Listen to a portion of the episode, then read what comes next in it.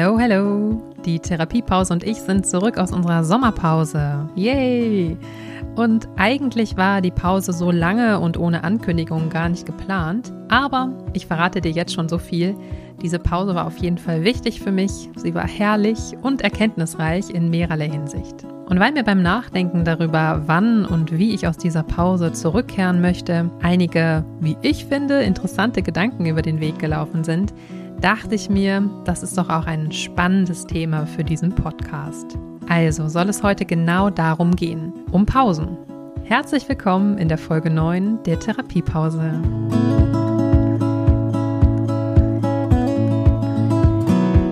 Wir wollen heute mal herausfinden, was Pausen überhaupt sind, wofür wir sie brauchen und was sie mit unserer physischen und psychischen Gesundheit zu tun haben. Warum sind Pausen im Therapieberuf überhaupt wichtig und was ist mit dem Thema Umsetzung? Warum fällt es uns oft so schwer, wirklich Pausen zu machen? Was passiert, wenn wir keine machen und wie können wir es schaffen, sie doch in unseren Alltag zu integrieren? Du merkst schon, irgendwas ist anders als sonst. Ich bin heute alleine hier und habe keinen Gast. Das ist also meine erste Solo-Folge. Keine Angst, ich habe bald wieder ganz tolle Gäste am Start, aber heute machen wir nur zu zweit Pause. Du und ich. Also, los geht's. Viel Spaß.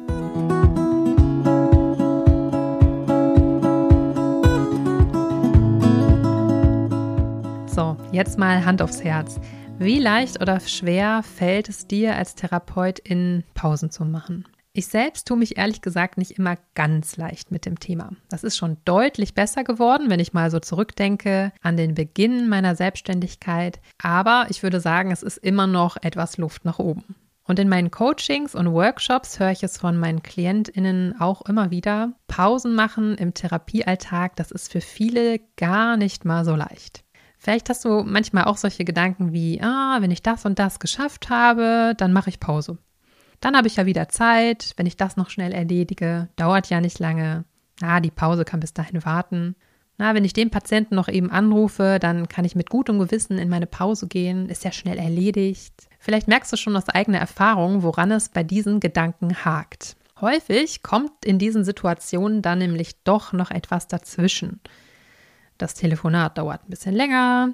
Währenddessen kommt noch eine neue Mail rein, die du mal eben schnell beantwortest oder auf einmal steht ein Patient im Wartezimmer und hat eine Frage. Schwupps, du wolltest ja eigentlich nur diese eine Sache zu Ende machen und schon wurden daraus zwei oder drei oder vier. Und wenn es richtig blöd läuft, ist deine Pausenzeit um und du hast durchgearbeitet. Bei der Reflexion äh, zu meinem eigenen Pausenverhalten ist mir aufgefallen, dass ich häufig solche Wenn-Dann-Formulierungen im Kopf hatte. Diese suggerieren mir dann, wenn ich das und das geschafft habe, dann habe ich mir eine Pause verdient. So ein bisschen wie erst die Arbeit, dann das Vergnügen.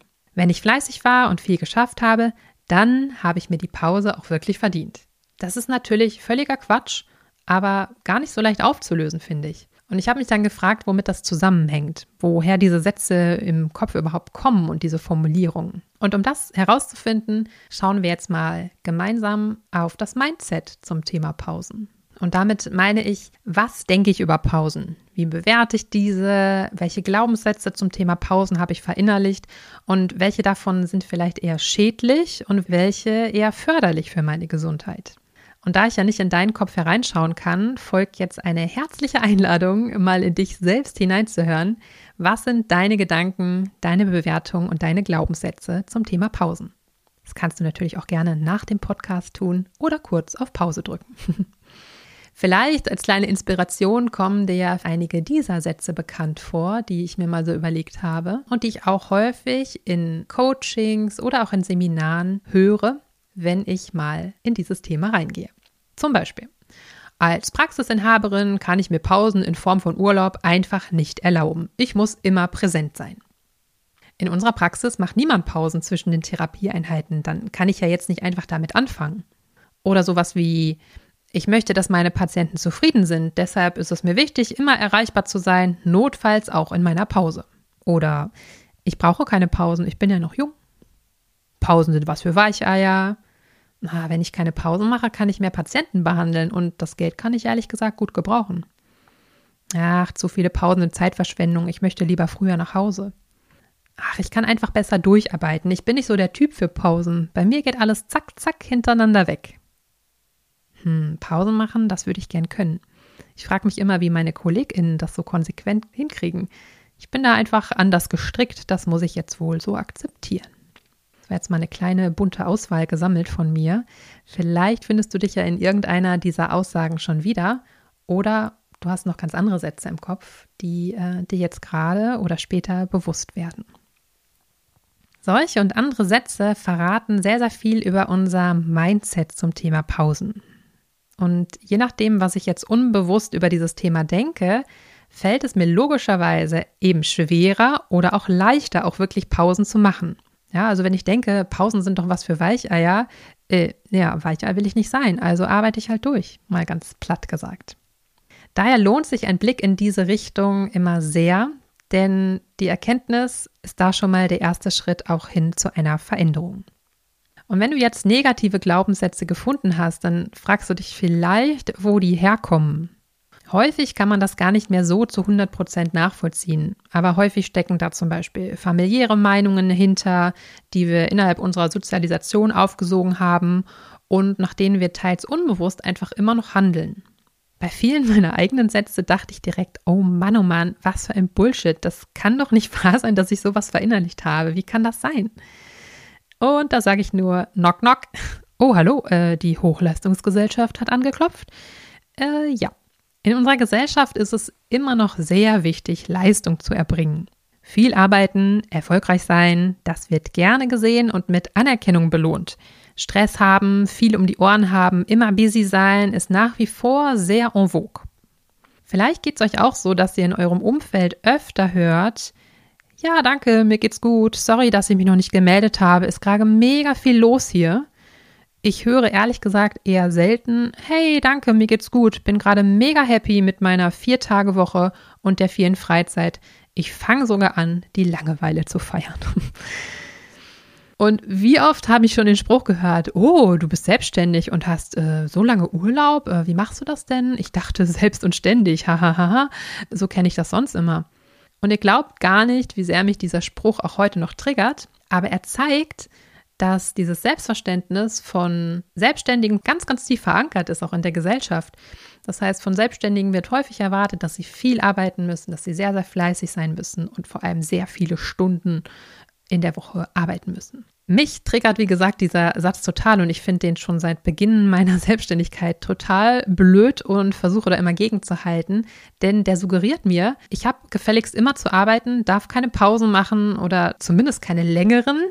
Wenn ich das mache, ist das nicht normal, gehört nicht zur Norm. Ich bin dann eine Exotin. Ich habe gefälligst eine 50 oder 60 Stunden Woche zu haben. Ansonsten bin ich ja vielleicht faul oder schon mal gar nicht erfolgreich. Vieles ist dann natürlich auch Kopfkino, aber ähm, vielleicht als Inspiration auch nochmal so an die PraxisinhaberInnen unter euch. Vielleicht äh, habt ihr solche Sätze ja auch schon mal gehört. Würde mich mal interessieren, wie ihr damit umgeht. Genauso aber auch im Angestelltenverhältnis. Es ja, gibt auch immer mal wieder Diskussionen darüber, wie viele Therapien man als Therapeutin denn so am Tag schaffen muss oder machen muss. Ja, wie viele Patienten man behandeln muss. Und natürlich ist das sehr, sehr individuell, wie viele PatientInnen jemand am Tag behandeln möchte. Ich finde aber dieses, diese Idee, möglichst viele Patienten in einem Therapietag unterzubringen, gerade für junge KollegInnen sehr, sehr heftig. Denn wie oft höre ich zum Beispiel auch in solchen Netzwerkabenden, dass äh, Verträge unterschrieben werden, wo 50 Therapieeinheiten pro Woche drinstehen, wo ich mir denke, als Berufseinsteigerin kann das einfach nicht sein. Also die Qualität der Therapien kann meiner Meinung nach einfach da nicht stimmen, wenn ich so viele Therapien mache. Deshalb, ja, ich sage das immer wieder, ich wiederhole mich da und bin da vielleicht auch etwas die Hardlinerin, die sagt, ey Leute, behandelt nicht zu viele KlientInnen. Ich weiß, es kommen dann die Kritiker und Kritikerinnen, die sagen, naja, aber man muss eben auch Geld verdienen. Ja, das stimmt und dass wir da äh, mit großen Missständen zu tun haben, was die Bezahlung angeht, das finde ich definitiv. Wir brauchen eine bessere Bezahlung, aber es kann eben auch nicht sein, dass wir durch zu viel Arbeit krank werden und am Ende dem Gesundheitssystem dadurch eben auch nicht mehr zur Verfügung stehen als Therapeutin. Das nochmal, ja, meine Meinung zu dem Thema. Das heißt, ich möchte auch dahingehend sensibilisieren, gerade junge KollegInnen, die vielleicht einfach auch noch nicht so viel Erfahrung haben. Überlegt gut, ähm, was ihr euch für den Anfang zutraut und steigert vielleicht eure Stundenzahl Step by Step. Fangt nicht mit zu viel an, denn es ist gerade am Anfang erstmal sehr, sehr viel Input, es ist sehr viel Neues. Wachst da langsam rein, sodass eben ihr auch gesund in das Berufsleben starten könnt und nicht relativ schnell überfordert seid. Aber auch ältere KollegInnen unter uns können ja einfach auch nochmal hinterfragen, finde ich. Was sind vielleicht so althergebrachte äh, Meinungen? Ja, was, äh, was habe ich vielleicht auch früher geschafft, als ich noch ein bisschen jünger war? Es ist ja auch völlig in Ordnung, so etwas anzupassen. Wichtig da finde ich oder merke ich auch selber bei mir wieder dieses Thema Reflexion. Was strengt mich an? Welche Patientengruppen vielleicht auch äh, strengen mich eher an? Vielleicht gibt es Bereiche, die ich früher sehr, sehr gerne behandelt habe und die mir jetzt aber zunehmend Kraft rauben. Auch dann ist es völlig in Ordnung zu sagen, ich möchte das nicht mehr machen und ich möchte meinen Schwerpunkt zum Beispiel verändern oder einzelne PatientInnen auch eben einfach nicht mehr annehmen. Dafür macht es vielleicht eine Kollegin, die das ganz toll findet. Also du merkst schon, häufig haben wir uns nicht wirklich selbst aktiv dafür entschieden, solche Gedanken oder Handlungsmuster zu haben. Vieles läuft da unterbewusst. Aber die gute Nachricht ist, dass wir an diesen Glaubenssätzen und Handlungsmuster arbeiten können, wenn sie uns einmal bewusst sind. Deshalb sagte ich auch gerade, es ist der erste gute Schritt über Reflexion, sich dessen bewusst zu werden. Wir können sie verändern und neue Muster verinnerlichen im nächsten Schritt. Das bedarf Reflexion und auch ein bisschen Zeit, aber es ist möglich. Und deshalb ist der Spruch, ähm, ja, ich bin halt so, ich kann halt nicht so gut Pausen machen, das muss ich so akzeptieren, ich bin nicht so der Typ für Pausen. Deshalb ist der auch nicht so ganz richtig. Ja, du hast es sehr wohl selbst in der Hand und ich auch. So, und jetzt haben wir schon so viel über das Thema Pausen gesprochen. Die Frage ist, warum sind Pausen denn für uns Therapeuten und überhaupt so wichtig und welche Funktionen sollen sie eben auch haben? Und ich habe dafür eine Studie gefunden, eine sehr umfangreiche Studie von der Bundesanstalt für Arbeitsschutz und Arbeitsmedizin. Und die haben mal genau unter anderem dahin geschaut, welche Funktionen denn Pausen haben. Und ich finde, da sind auch ein paar interessante Punkte für uns TherapeutInnen bei. Was sicherlich viele von euch auch nachvollziehen können, ist, dass Pausen die Motivation steigern. Also hier steht eine motivational wirkende Gliederungsfunktion. Das heißt, ähm, sie teilen die Arbeitszeit in mehrere kürze Abschnitte und ähm, dadurch wirkt das große Ganze, also ein großer Arbeitstag, einfach nicht mehr so lang. Andere Funktion der Pause ähm, ist eine sogenannte Kompensationsfunktion. Denn wenn wir zum Beispiel eine ganze Zeit lang gesessen haben, können wir das wieder kompensieren, indem wir zum, indem wir zum Beispiel eine Bewegungspause einbauen. Auch das für viele von uns sicherlich relevant, denn zumindest diejenigen, die viel am Tisch mit ihren KlientInnen arbeiten, sollten eben gut darauf aufpassen, auch immer wieder kleine Bewegungseinheiten einzubauen. Genau, ein Punkt, also es gibt noch sehr, sehr viel mehr ähm, Funktionen von Pausen, aber eine, über die ich gestolpert bin, möchte ich jetzt gerne nochmal herauspicken. Pausen haben auch eine Ablenkungsfunktion, denn sie können, so steht es hier, gedankliches Abschalten von der Tätigkeit bewirken. Und mir kam da direkt der Begriff Psychohygiene in den Kopf. Denn es ist ja sicherlich so, dass auch bei euch ihr häufig mit Leuten zu tun habt, die teilweise auch schwere Schicksale erlitten haben. Es ist ja nicht immer alles äh, Haiti-Tai, ja, was wir in Praxen oder in Kliniken erleben. Es ist manchmal auch ganz schön harter Tobak, was ähm, KlientInnen erlebt haben, an welchen Erkrankungen sie leiden, welche Geschichten sie erzählen, welche Trauer sie mit sich herumtragen und so weiter und so fort. Und dafür sind Pausen eben essentiell. Um dauerhaft gesund arbeiten zu können, brauchen wir Pausen, in denen wir uns auch von diesen Inhalten, von diesen Geschichten wieder lösen können, Abstand bekommen können und uns eben auch wieder auf neue Themen anderer Klientinnen einlassen können. Und am Ende eines Arbeitstages eben auch, um abzuschließen mit diesem Tag, mit diesen Geschichten, was nicht heißt, dass man nicht auch vielleicht mal ein Thema mit nach Hause nimmt, aber das sollte eben nicht die Norm sein. Ja, das heißt, dafür sind Pausen essentiell, um eben gedankliches Abschalten und Ablösen überhaupt zu ermöglichen. Und von der Psychohygiene kommen wir dann im Prinzip schon fast zur Resilienz. Resilienz, also die psychische Widerstandsfähigkeit einer Person, Wie gut bin ich in der Lage, auch mit Herausforderungen, mit Stress und Krisen umzugehen? All das kann nur funktionieren, also ich kann nur resilient werden oder sein, indem ich mir auch Pausen gönne, in denen ich das ähm, Erlebte auch verarbeiten kann. Zu viel Input und keine Regeneration, keine Erholungsphasen führen auf Dauer einfach zu Ermüdung, körperlicher Ermüdung, psychischer Ermüdung und ja, Konsequenzen im Prinzip sind vielseitig, ja, von Schlaflosigkeit, Depressionen, Burnout, Stimmungsschwankungen, ja, fehlende Motivation zur Arbeit, schlechte Laune und so weiter und so fort. Also da ja, hat die Pause tatsächlich eine sehr, sehr wichtige Gesundheitsfunktion. Deshalb ist sie nicht zu unterschätzen. Also, eine Information aus der Studie möchte ich euch auch noch gerne mitgeben für diejenigen, die das noch nicht wissen. Pausen sind auch vom Gesetzgeber für Mitarbeitende geregelt. Das heißt, ähm, wenn ihr in einer Praxis arbeitet oder in einer Klinik, dann stehen euch nach spätestens sechs Stunden, steht euch eine Pause von mindestens 30 Minuten zu. Und nach neun Stunden sind das 45 Minuten. Das ist jetzt erstmal so der rechtliche Rahmen. Mein Eindruck ist, das ist im Prinzip viel zu wenig, aber Ne? Ihr wisst Bescheid, das ist erstmal so der, der gesetzliche Rahmen. Es ist übrigens auch erwiesen mittlerweile, dass spätestens nach 60 Minuten konzentrierter Arbeit unsere Leistungskurve steil nach unten geht. Das heißt, die Fehlerhäufigkeit enorm äh, steigt. Pause machen also auch aus diesem Grund extrem wichtig ist, damit wir einfach noch gute Arbeit leisten können etwas tricky ist. Als Selbstständiger hast du natürlich jetzt niemanden, der dir das vorschreibt und auch niemanden, der dich daran erinnert im Zweifel. Das heißt, da musst du selbst gut auf dich aufpassen. Ganz wichtiger Grundsatz einfach, auf Leistung muss Erholung folgen. Und das eben auch schon, bevor wir überhaupt merken, dass wir ermüdet sind. Und das finde ich echt schwierig an der ganzen Geschichte. Also, wir sollten unsere Pausen so planen, dass wir auch wenn wir uns im Prinzip noch fit fühlen, schon frühzeitig eine Pause machen, damit dieses Erholungsbedürfnis sich nicht weiter aufstaut. Das ist also auch nochmal in dieser Studie herausgekommen, dass man über den Tag verteilt mehrere kleinere Pausen machen sollte, auf jeden Fall in der Mitte des Tages, des Arbeitstages, auch eine längere von mindestens 30 Minuten, dass eben diese kleineren Pausen von ungefähr 15 Minuten über den Tag verteilt dazu führen, dass wir am Ende des Tages gar nicht so erledigt sind, wie es eben wäre, wenn wir durchgearbeitet hätten. Gut, das heißt, ja, auch aus Chefinnen-Sicht ist es äh, durchaus sinnvoll, da mal hinzuschauen und sich einfach bewusst zu machen, dass ich auch im Idealfall gesündere Mitarbeitende habe, wenn ich dafür sorge, dass Pausen auch gemacht werden dürfen. Pausenfreundliches Arbeitssetting war noch ein Begriff, über den ich gestolpert bin, der in diesem Kontext, finde ich, auch ganz gut passt.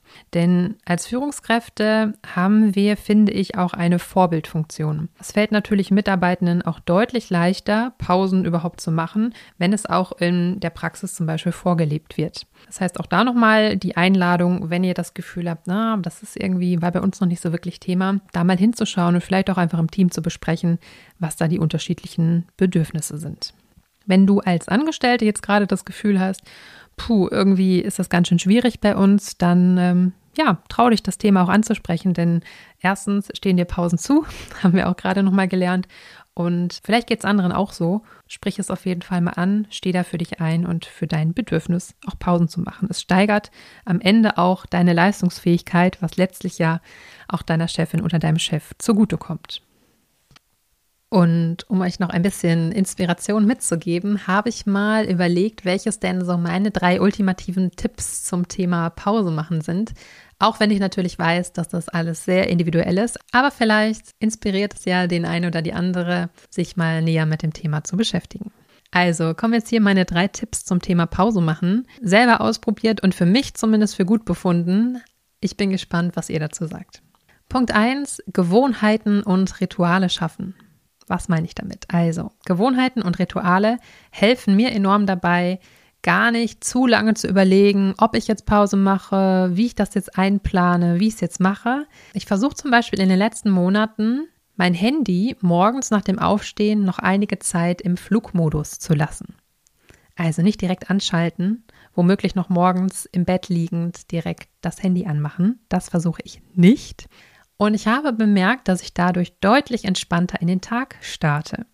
Die Mails und Nachrichten, die warten meistens so bis ungefähr 11 Uhr und ich habe gemerkt, dann ist es immer noch früh genug.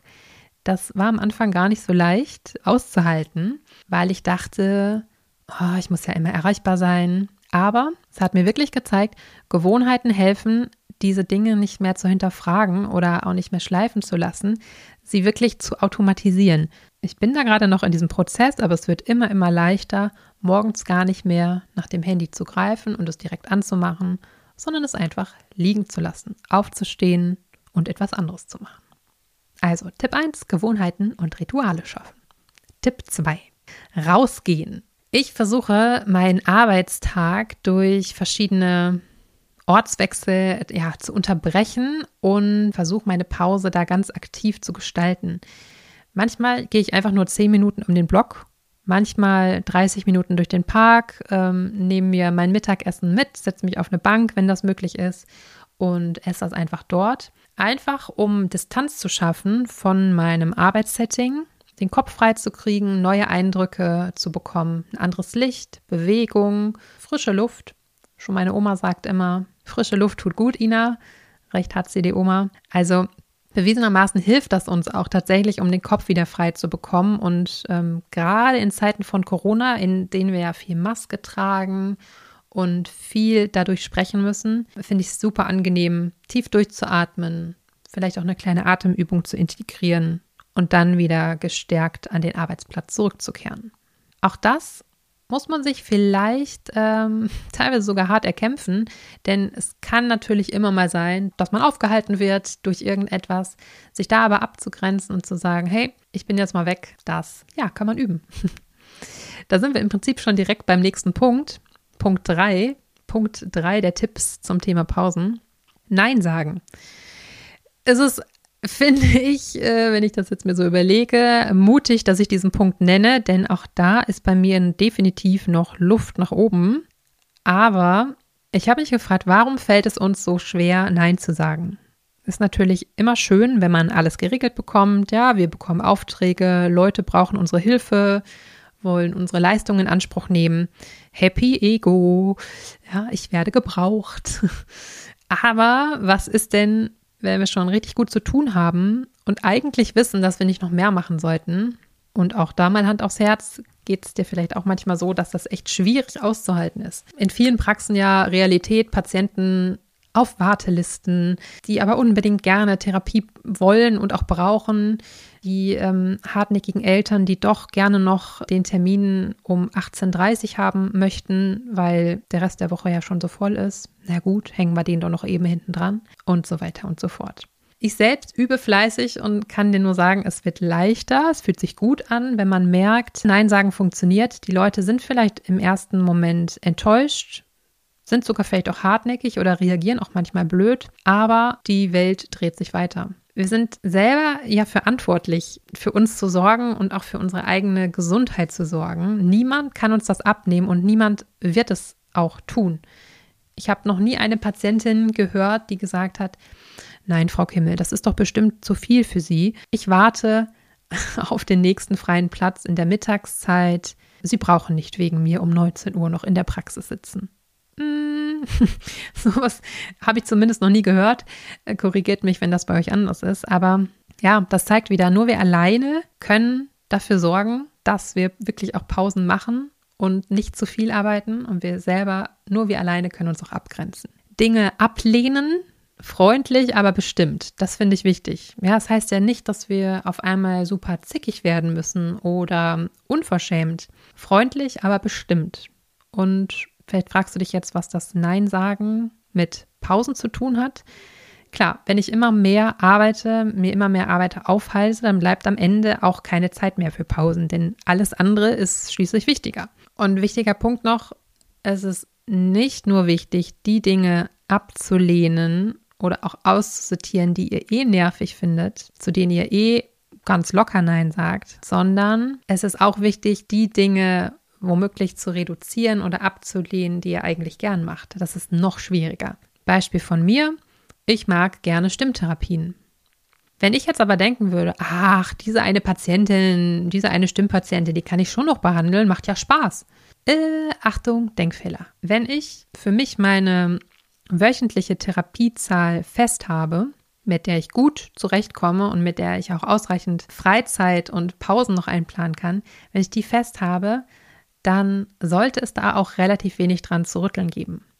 Und nur weil ich ja so gerne Stimmtherapie mache, heißt das nicht, dass ich dann die noch eben dranhänge, denn ihr könnt mir glauben, die nächste wird dann schon auf der Matte stehen und auch noch einen Termin wollen und auf einmal kommt ein Notfall rein. Es wird im Zweifel immer, immer mehr und was im schlimmsten Fall passieren kann, dass es eben am Ende keinen Spaß mehr macht und das wäre super schade. Gut, das waren also meine drei Tipps zum Thema Pause machen ein bisschen aus dem Nähkästchen geplaudert, in der Hoffnung, dass sie euch inspirieren. Und ja, ich bin wie gesagt sehr gespannt, was ihr dazu sagt. Und vielleicht kommen einige von euch auch gerade aus dem Urlaub zurück, zurück in ihre Arbeitstätigkeit. Und vielleicht kennt ihr das Gefühl vor dem Ende so einer Pause, oh, bald geht's wieder los. Mist, die Pause ist schon vorbei, mein Urlaub ist schon vorbei. Oh nein. Etwas, was mich sehr happy gemacht hat in meiner Sommerpause war, dass ich mich wirklich ehrlich gefreut habe auf all das, was da in den nächsten Wochen und Monaten so kommt. Was nicht heißt, dass ich äh, nicht immer noch gut aufpassen muss, dass ich mir nicht zu viele Projekte heraussuche, dass ich ähm, ja eben gut auf mich acht gebe. Aber grundsätzlich hatte ich dieses tiefe, ehrliche Gefühl von Freude, Vorfreude und Dankbarkeit. Ich kenne das aber auch anders und das vielleicht nochmal als Einladung an euch.